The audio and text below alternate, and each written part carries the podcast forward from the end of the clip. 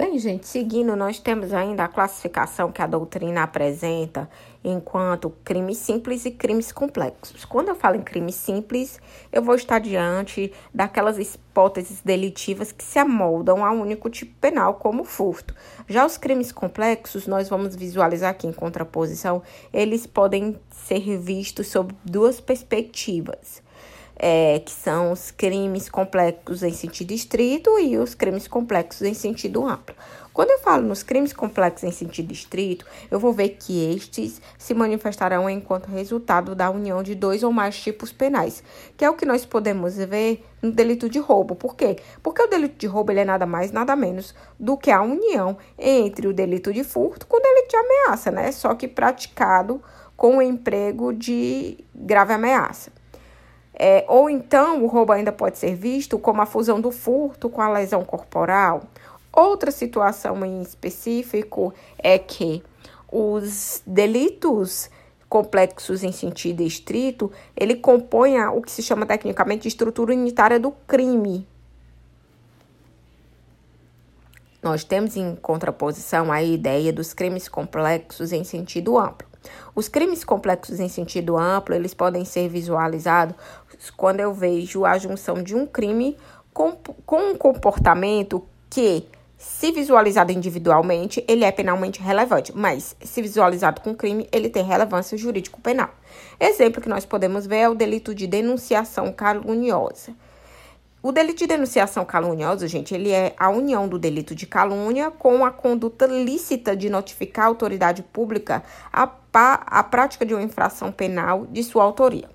Primeiro, vamos entender o que é a calúnia, né? A calúnia é o delito ao qual eu imputo outra pessoa a prática de um crime que eu sei que ela não cometeu. Exemplo, eu digo, Misma, você assassinou o João.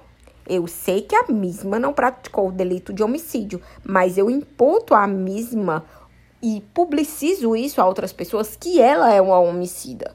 Já o delito de denunciação caluniosa, por exemplo, quando eu me dirijo à delegacia de polícia e eu comunico à autoridade policial, eu noticio a existência de uma situação criminosa que eu sei que não existe. Por exemplo, eu vou à delegacia e eu informo que a Deusimara, é, mediante o emprego de arma de fogo, é, subtraiu meu telefone. Sendo que a Deusimara não fez isso e eu, além de estar implica, imputando a mesma conduta descrita em outro delito, que é a calúnia, eu ainda notifiquei autoridades. Essa segunda parte, se você passar a ver, ela seria penalmente irrelevante se praticada sozinho. Mas quando eu a uno com o delito de calúnia, constituindo, pois, o delito é, complexo em sentido estrito de denunciação caluniosa, aí eu vou ver um peso jurídico penal ao mesmo, tá bom? Nós temos ainda, gente, a classificação dos crimes em crimes materiais ou causais, crimes formais e crimes de mera conduta. Quando eu falo em crimes materiais, isso nós já vimos na nossa aula passada, né?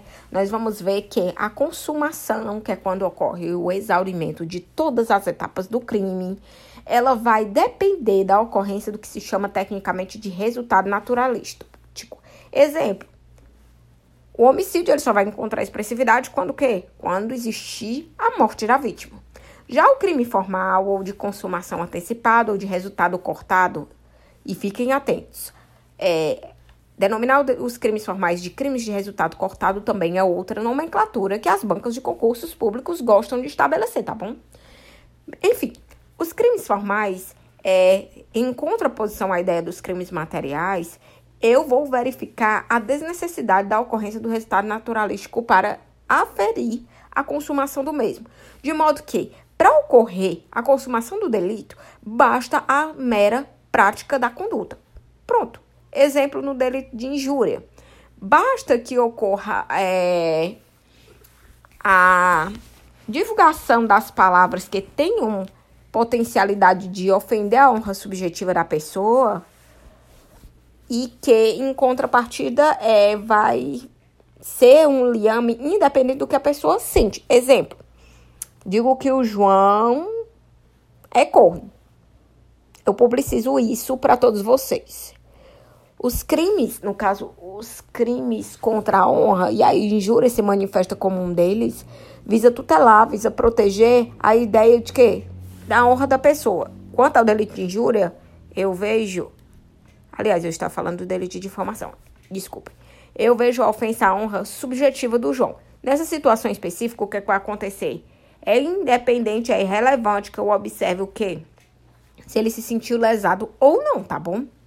Outra condição específica para nós vermos a manifestação de um crime formal ou de um crime de resultado cortado é quando eu analiso o delito de extorsão.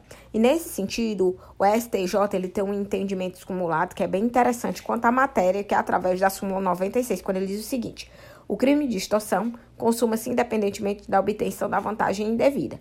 Através desse entendimento simulado, o STJ ele deixa claro, transparente, qual é a classificação doutrinária ao delito de extorsão, trazendo ao mesmo a característica de ser um crime de resultado cortado, tá bom? Nós temos ainda os crimes de mera conduta ou de simples atividade. Essa modalidade delitiva, gente, ela vai ocorrer quando o tipo penal ele se limita a descrever uma determinada conduta, mas ele não contém um resultado naturalístico. Nós vamos verificar o mesmo quando é expresso o delito de ato homicídio. Nesse sentido, nós vamos ver enquanto principais pontos de distinção entre essas três modalidades delitivas, o quê? Que enquanto o crime material, a consumação, ela depende do resultado naturalístico.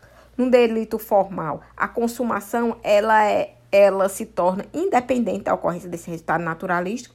E no crime de mera conduta, esse resultado sequer é, irá ocorrer. Por quê? Porque o tipo ele só vai descrever a conduta. Beleza? Nós vamos ver ainda, gente, outra espécie de classificação que são os crimes instantâneos e os crimes permanentes, para em seguida adentrarmos nas subclassificações dos crimes in, é, permanentes. Os crimes instantâneos, gente, eles são aqueles que vão ser visualizados quando a consumação do delito ocorre em um momento pré-determinado. Exemplo, o furto quando há subtração do patrimônio, certo? Já os crimes permanentes, gente, a consumação, ela é, ela se protrai no tempo, ela se prolonga no tempo por vontade do agente. Nesse sentido, nós vamos ver que os crimes permanentes, eles vão comportar uma subclassificação, que são os crimes necessariamente permanentes e os crimes eventualmente permanentes. Os crimes necessariamente permanentes, eles vão é, encontrar expressividade quando verificado a imprescindibilidade da manutenção da situação contrária ao direito por um tempo que seja relevante. Exemplo, no delito de sequestro. Quando eu examino o delito de sequestro, eu vou ver o quê? Que quando é elementar do tipo, é indispensável que ocorra o quê? A situação contrária ao direito, que é a restrição da liberdade de outrem para fim da obtenção de vantagem econômica, e esse tempo ele deve ser considerado é, para fins penais enquanto um tempo juridicamente relevante, tá bom?